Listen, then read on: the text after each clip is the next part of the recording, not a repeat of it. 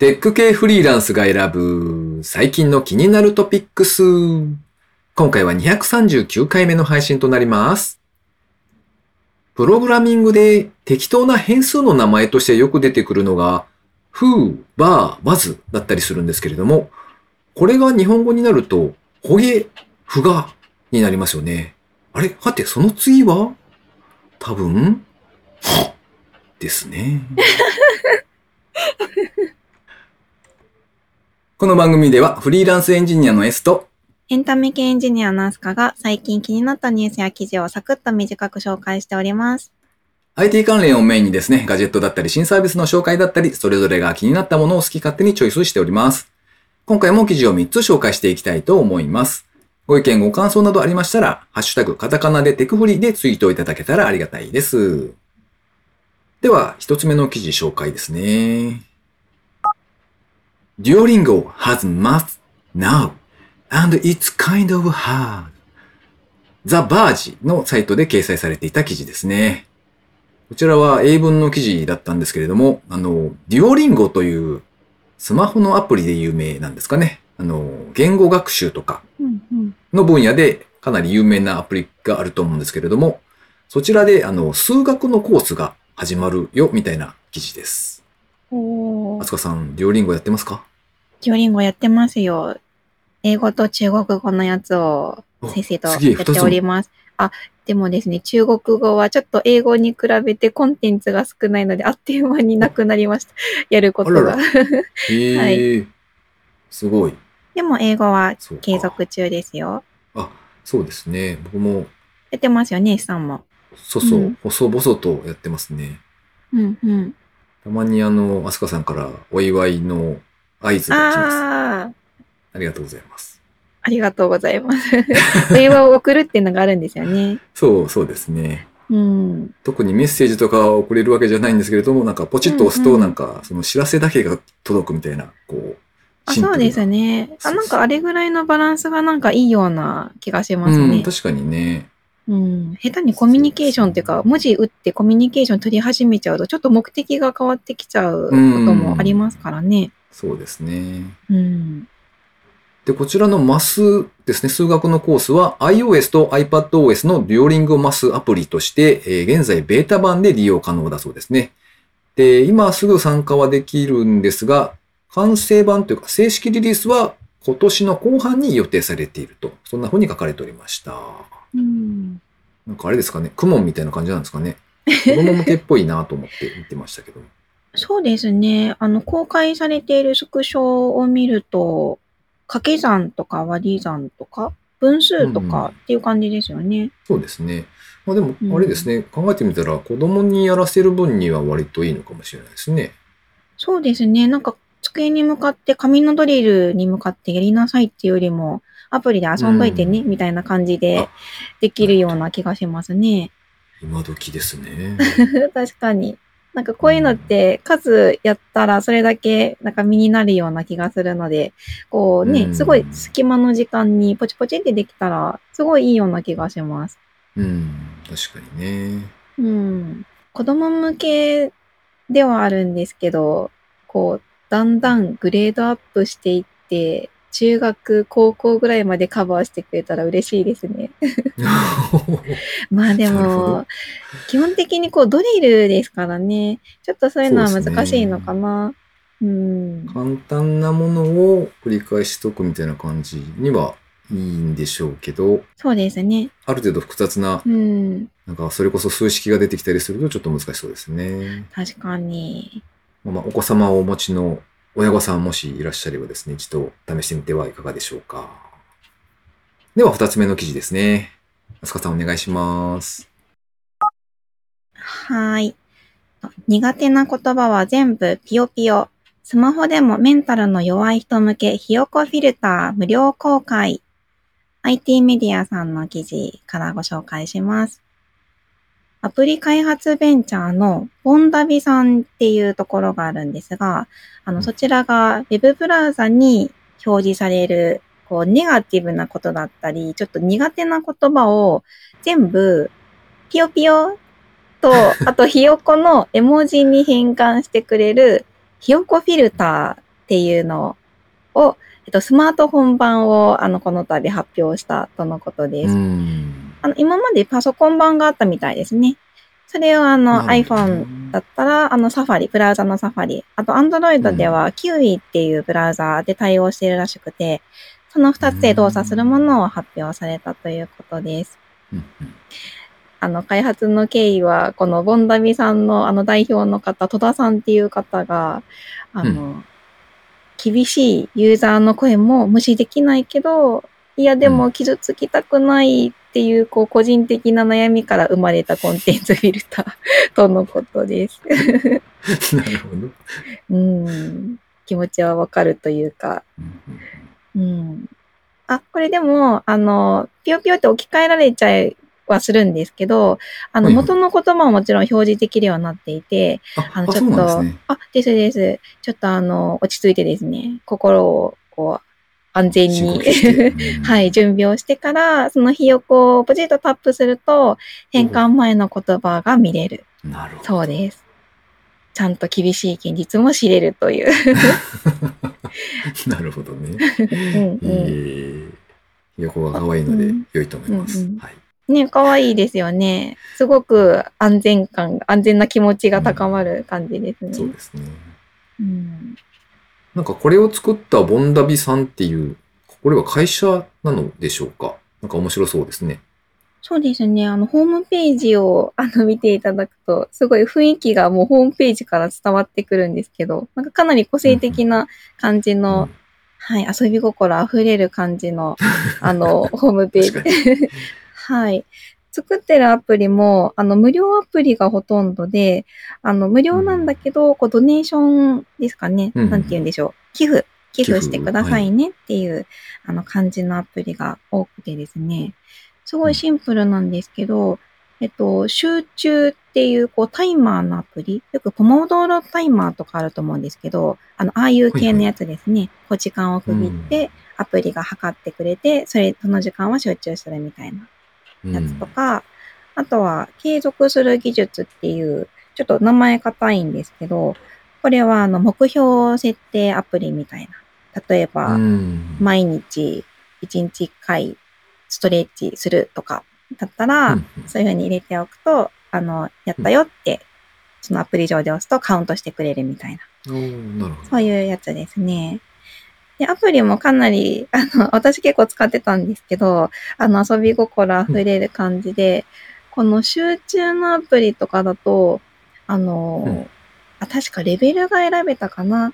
こう、時間が経って終わった時の通知が来るんですけど、はいはい。あの、通知が、こう、すごい勢いで何回も来たりですね。終わったよ、やったね、ヤッホーみたいな感じの通知が、あちょっと詳細違うかもなんですけど、そんな感じうん。ですね。でも確か選べたと思います。あの、静かに通知するのか、こう、賑やかに通知するのかみたいな。なるほど。うん。とっても使ってても楽しいというか、作り手の方が、こう、まあ、見えるというか、うん。そんな楽しいアプリばっかりの方ですね。へえ。今見たら iOS だけじゃなくて Android 版もあるので、どちらの方もよかったら使ってみてください。はーい。では三つ目の記事ですね。シャープ、洗濯機に広告を配信できる新サービス。音声で新商品を告知。C ネットジャパンで掲載されていた記事ですね。シャープは8月28日、洗濯機を活用した広告配信サービスを開始したと発表しました。こちらのサービスでは、同社の AIoT クラウドサービス、AI と IoT が合体したものですね。えー、心ウォッシュというサービスがあるそうで、そちらに対応する洗濯機に対しまして、音声を用いた広告を配信することが可能だそうです。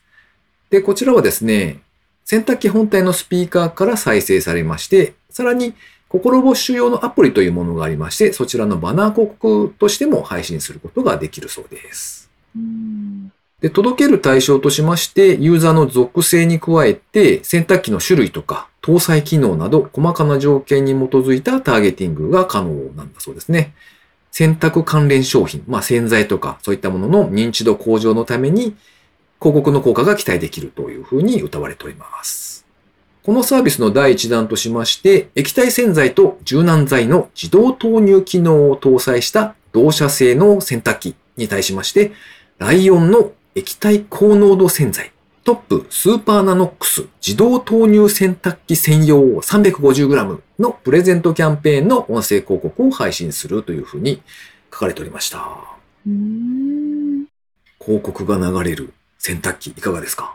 すごい喋ってくれるんですね。いや、多分、そのうちうるさくなりますよ。あなた今の生活のままでいいんですか？そんな、煽ってくる。そうそうこの商材をあなたがきちんと学べば、3ヶ月後には収入50万が目指せます。なんかちょっとターゲットがすごく限られてる気がしますね。まあでも主婦の方がメインになるのかな？って考えると、まあ、洗剤だけじゃなくてね、なんか夕飯とかさ、そういうのでも良さそうですね。うん。そうですね。この、この広告を配信するっていう発想が、うんちょっと今までと違いますよね。あの、例えばこれまでの、こう喋る、まあ、洗濯機が喋るっていうのはちょっと、あの、わかんないんですけど、あの、冷蔵庫が喋るとか、そういう系のやつは、例えば、こう、まあ、AI で、こう、冷蔵庫の中にどういうものがあったりとか、こう、あの、いろんなメモをしたりとかっていう、お客さんが必要としてる情報を何かこう、表示したり喋ったりっていう、要するに便利機能だったと思うんですけど、うん今回は広告ですもんね。別にお客さんに何の、まあ、メリットないとは言わないですけど、基本的にはこう、シャープさんだったり、こうメーカーさんが発信したいことを一方的に流すものになるので、うん。確かにちょっとお安くしてほしい。そうおですよね。安くしてほしいかもまあそと思う。うんうんそれかまあなんかこう、内容的にこう無料でプレゼントみたいなものが多いっていうのであれば、まあ、うんうん。ユーザー側も、おなるほどと思うかもしれないですけどね。あ、そうですね。そっか。うんあの、第一弾として、そのプレゼントキャンペーンの広告を配信するっていうのは、うんなんかそういうことなんですね。かもしれないですね。かもですね。うんいや、この勢いであの、ほら、うん家中の家電が喋り出すと、あの、わーってなりますよね、ちょっとね。わーってなりそうですね。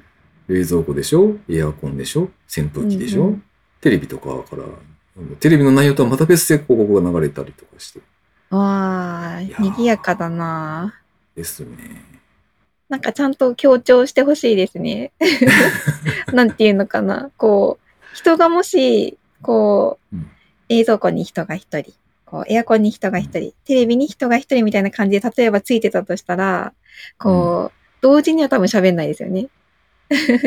うん。そういう感じでちょっと、こう、強調してもらって、あの、強調ってあれですね。共にこう動く。ああ。あの子が言ったから次は、ちょ、ちょっと今喋るのやめとこうみたいな。被らないように言ってほしい。いやいやいや、違いますよ。ダメですよ。あんの、広告だからね。我先にとあ、喋らないと。そっか、そっ一か、そうです番最初に聞いてもらわね。ないとダメですからね。確かに、あ、うるさい。賑やかな感じ。ですね。なんだかんだ慣れそうですけどね。うん。そのうちこう何も聞いていないのと同じ状態になりそうな気もしますけどね。ああ、それはそれで、うん、難しいですね。はい。ということで今回紹介する記事は以上となります。続きまして番組にいただいたコメント紹介のコーナーですね。では、あすかさんお願いします。はい。まずは、村ぴょんさんからいただきました。いつもありがとうございます。ありがとうございます。酒粕やコーヒーの出がらしのジンですか？再利用できるんですね。知らなかった。声でゾンビを倒すんですか？笑い。近づくんじゃねえって言ったらゾンビが ひるんだりしないですかね。そ、そんなゾンビはいない。勢いで？勢いかな。うん。Spotify は昔無料で使ってました。広告見るためだけにもう一回使ってみようかな。高級中華羨ましいです。ああ、手間かけてるから高いってことなんですね。グリーンブック必見です。あらすじ聞くとすごい興味深いです。といただいてます。ゾンビを倒せる声ってすごいですね。え、ちょっと A さん、倒すためになんか言ってみてください。どういうことそれ？ゾンビを倒す時の声、あよくちょっとこう、イメージしてください。こう、暗い廃墟に、たった一人で、こう、武器も持たず閉じ込められているわけですよ。そこに、はいあ、武器は持ってんのかな？はい、そこに、外から扉をガンガンガンガン押すゾンビが大群で、もうドアが今にも、みたいな感じです。うん。さあ、そこで一言。う静かに、ん。ごめんなさい。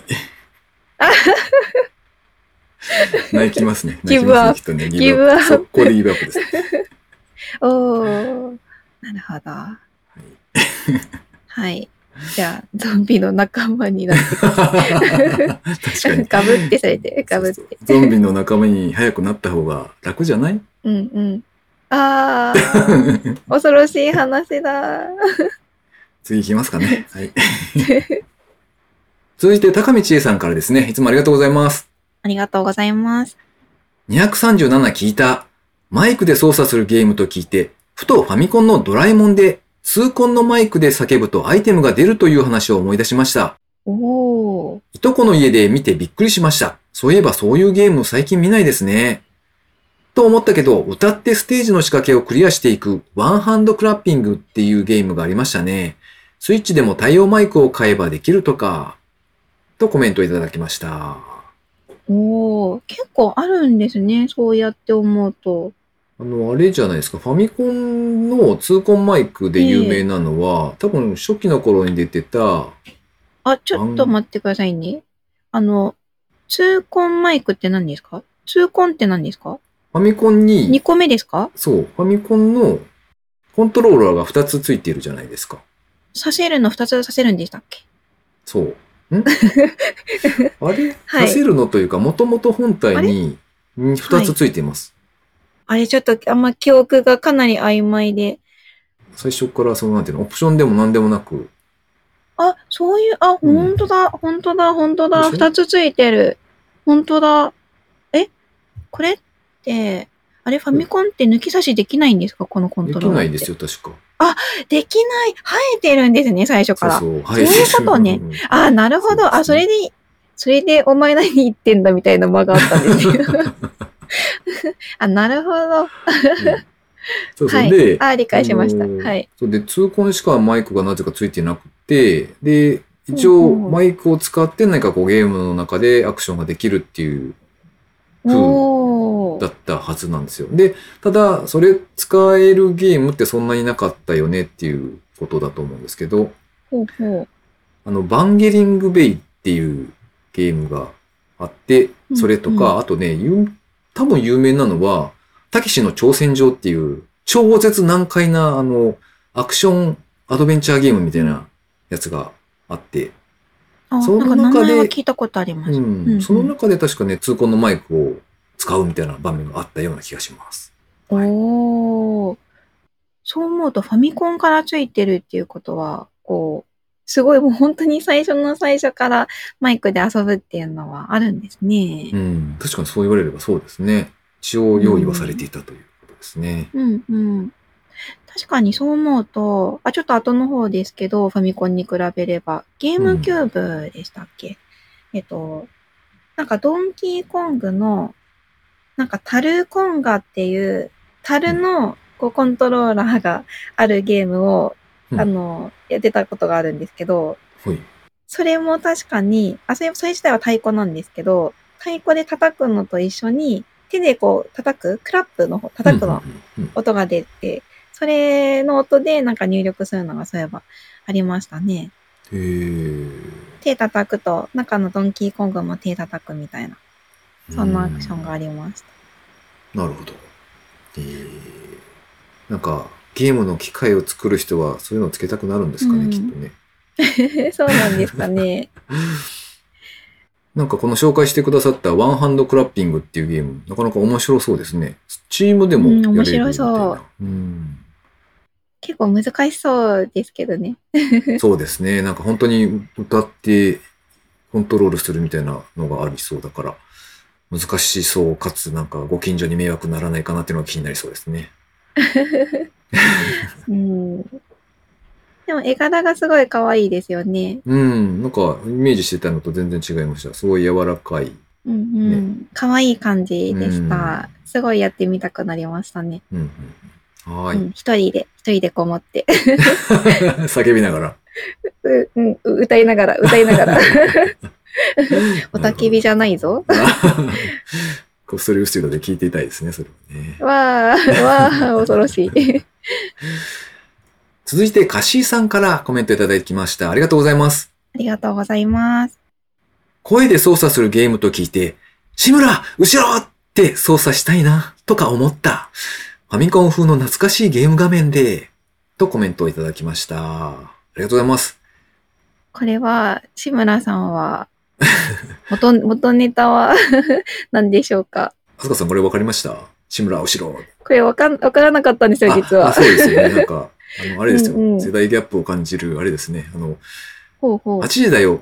全員集合ですね。あの、ドリフターズがやっていた昔、番組がありまして、で、うんうんあの中で、えっと、志村けんさんがですね、あの、なんか、ほうほまあ、大体こう、金田一光介的な役柄になって、で、なんか怖いお屋敷にこう、事件の解決のために、はい、行くみたいな、そんな場面があって、うんで、まあ、幽霊とかがこう出てくるんですけど、あの、ああの番組って、今だと信じられないですけど、リアルタイムで生放送なんですよね、8時に。そうなんですか、はい。あ、そうなんですか。へえ、すごいですね。そうなんです。で、会場にこう、観客の人々がいて、まあ、お子さんとかもいるんですけど、うん。で、観客からは、その、なんて言うんでしょうね、家が、こう、バツッと断面図になっていて、で、なんか、そこを志村けんさんがこう、うろうろしてるんですけど、うんうんこう、志村の後ろの方から、こう、幽霊が、そーっと近づいていったりする場面があって、そういう時に子供たちが、志村後ろってこう叫ぶみたいな。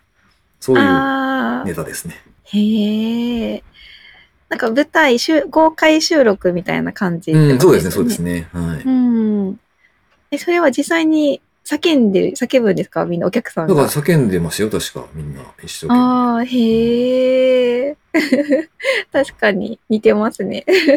似てるというか、それイメージ湧きますね。うんそうそうですね。まあ、叫びたくなる気持ちはちょっとわかりますよね。うんうんうんそのファミコン風の懐かしいゲームをやりながら叫ぶうんみたいな。ん。なんかこの、あの、声で操作するっていう、その最初の、あの、元の話だと、うんあの、自分を動かすっていう発想だと思うんですよコントローラーだから。まあ、それはそうなんですけど、うんでもこのカシーさんのこの発想は、なんだろう、うん自分じゃない別の人に対して、こう、音声で入れてみたいな感じなので、ちょっと面白い視点だなって思いました。うんなんかそういう、それはそれで、なんかちょっと別のゲームができそうですよね。うん。うん。自分のキャラを、あの、なんて言うんでしょうね。その指とかで動かしつつ、うん 声で他の、うんうん。なんて言うんでしょう、会話をしながらこう別のことをするという、うん超マルチタスクなコントロールが必要になるゲーム、難しそう。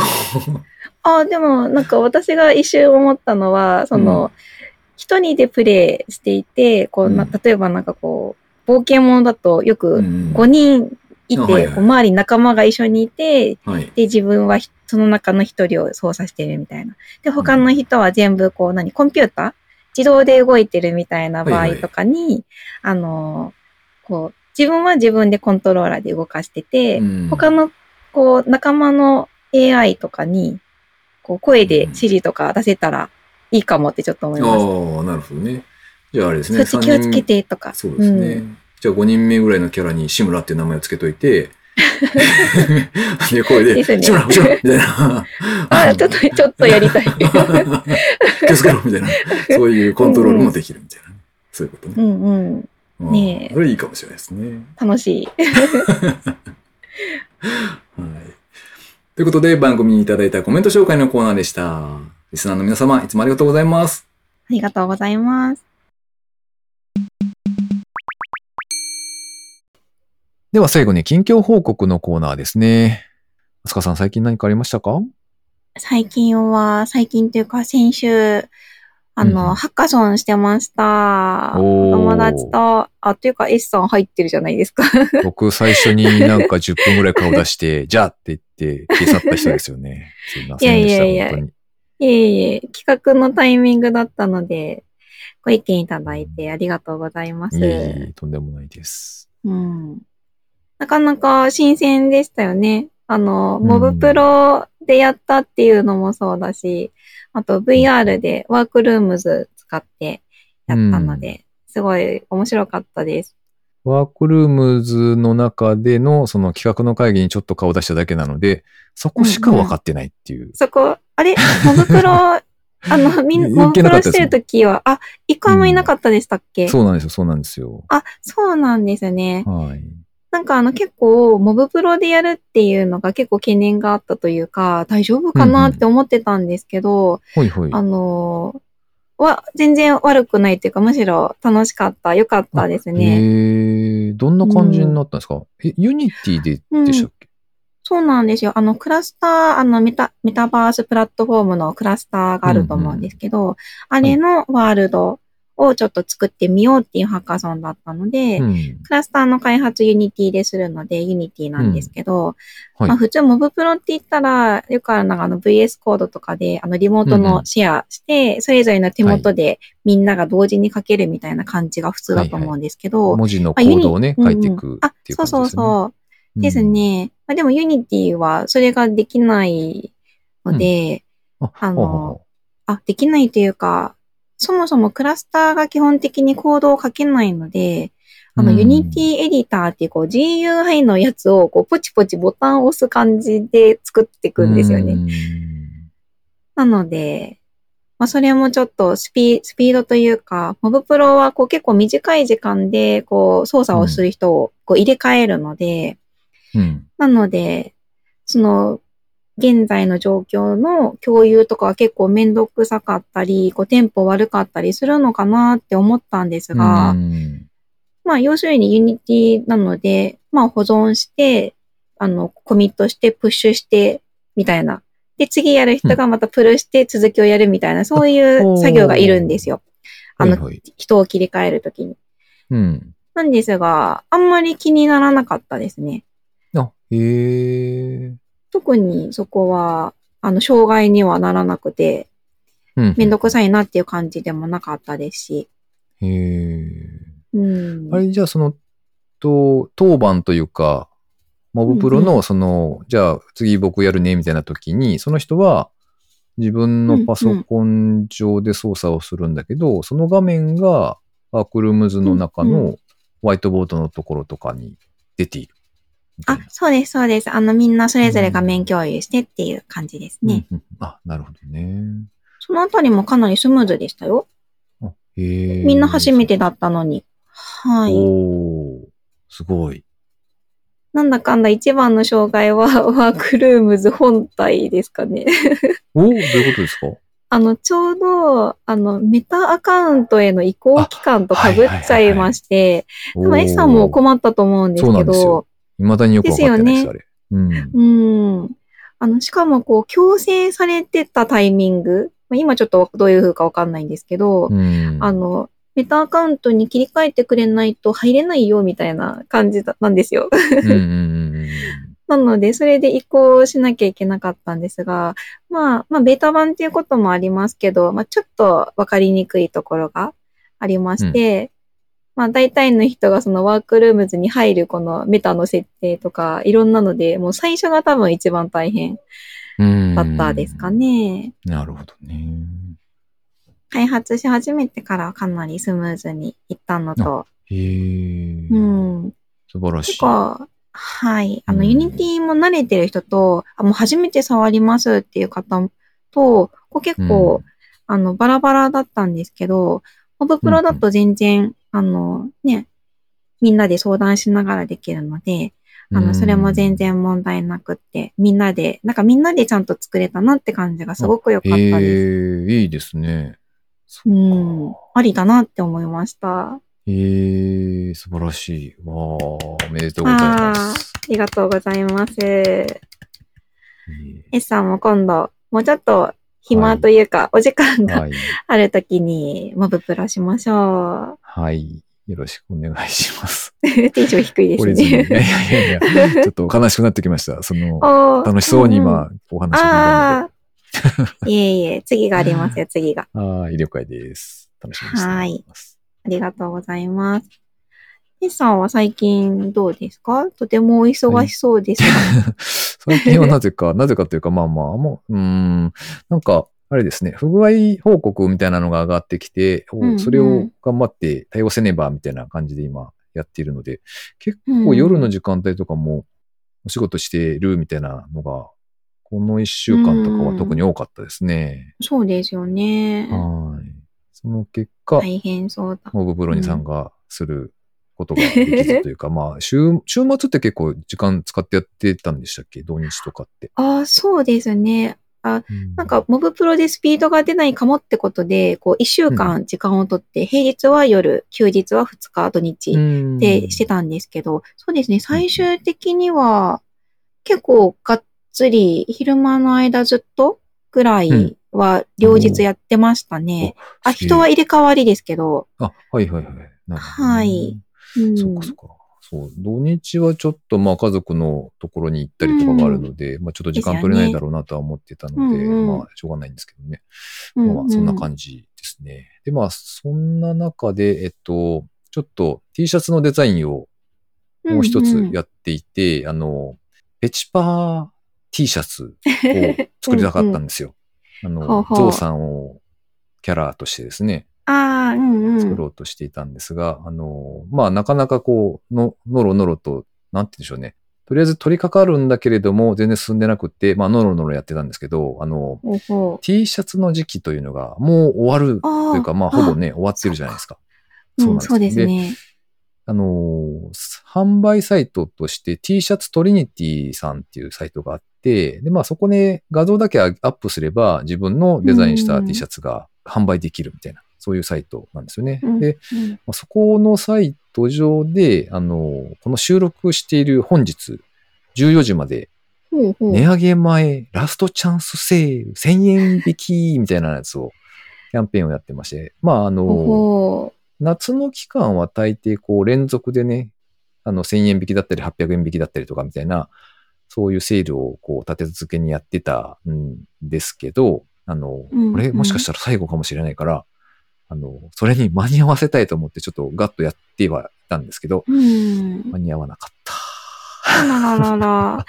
残っていう念。感じです。いえいえああ。もうちょいだったなと思ったんですけど、まあまあ、あの、もしかすると、ねこううん、もう一回ぐらい、その、セールをやってくれれば、それをこう、なんて言うんでしょう、締め切り駆動としてですね、こう、頑張って仕上げうんうんるだろうけれども、それがないとなると、なんというか、微妙に燃え尽きた感じで、この後どうしようかなみたいな感じになってますね、今。ああ。あの、別の締め切りを。うん。そうそう。こう、あともう一歩だなっていう感じなんですけど、その最後にちょっといい感じにするっていうところで、なんか、ああでもない、こうでもないってちょっとやっている感じなので、ほっとくとこれ終わらないパターンみたいな、そんな感じになってますずっと手を入れ続けてしまうみたいな。そう。その結果なんか最後までこれだっていう風にならずに、なんかうん。フェードアウトしてしまうというのが一番恐れています、今。ああ、やっぱお尻を決めないとですね。何そうですかしら。ね。うはい。ん。というわけで、もう一回、セールを最後、やっていただけたらなと思ってますが、どうなるのかなないのかなわかんないけど。ちょっとだけ期待してますけど。はい。うん。そんな感じですね。この番組へのご意見ご感想など絶賛募集中です。ツイッターにて、ハッシュタグ、カタカナでテクフリーをつけてつぶやいていただくか、ショーノートのリンクからですね、投稿フォームにてメッセージをお送りいただけたらありがたいです。スマホ用にポッドキャスト専用の無料アプリがありますので、そちらで登録とか購読とかもしくはフォローとかのボタンをポチッとしておいてやっていただけますと、毎回自動的に配信されるようになって便利です。S さん、もうすぐ、中秋の名月ですね。お月見ですよ。お月見、あ、そういえば、お月見といえば、アスカさんじゃないですか。なぜ？いや、なんか、あの、お月見イベント大好きでしょ。ああ、好きです。自分で企画とかして、なんか、去年とかやりましたよね。あ、そういえばありましたね。うん。まあ、お月見に関わらず、季節ものは何でも好きなんですけど、ミーハーってことですね。そう、え？いいじゃないですか。楽しむ力大事。いい素敵だと思います。はい フォローしてくれ。うん、お月見は何かしますか？月見は、ほらほら、お団子買ってきたり、まあそれぐらいいかな、月を見るとか、お月見だから。そうだね。お月を見ればいいのほれかな。土曜日ですよか、あの、今回は。あ、そうなんですか？はい、うん9月10日ですね。そうか、もうそんな近くなんだ。へえ。ほら、すすきとか。ああ、飾って、お月見をするっていう感じですかね。そうですね。どうですか？お月。見。うーん。多分、すっかり忘れて、あ、11日になっちゃったみたいな。おやみたいなそう、そうですね。多分15日ぐらいになってから、ん？そういえば何かあったっけ？みたいな。うん。え、じゃあ、あつかさんはなんか、やられるんですか？中秋の名月。うーん。まあ、おだ、お団子くらいですかね。お月見しますよ。お月見はしますけど、おおお団子ですかね。食べる。食べる。あ、もう飾、飾っておいて食べうんうんる感じですかね。うーん。うん。お菓子屋さんにすすきがあるといいんですけどね。なんか、すすきは地元の、あの、名古屋にいた時はよくうん。お月見団子を買ったところで、持ってっていいよって置いてあるすすきをよくもらってきてました。あ、ああ、そうなんですね。僕にとっうんてススキは雑草ですからね。バッえサバサ生えてます？いや、あの、田舎の方に生えてるんですよ。あ、本当に生えてるんですか？こんなとこにに。生えるんじゃねえっつって、そうなんです草ね刈。り機でウィンウィン削って、あの、あれですよ。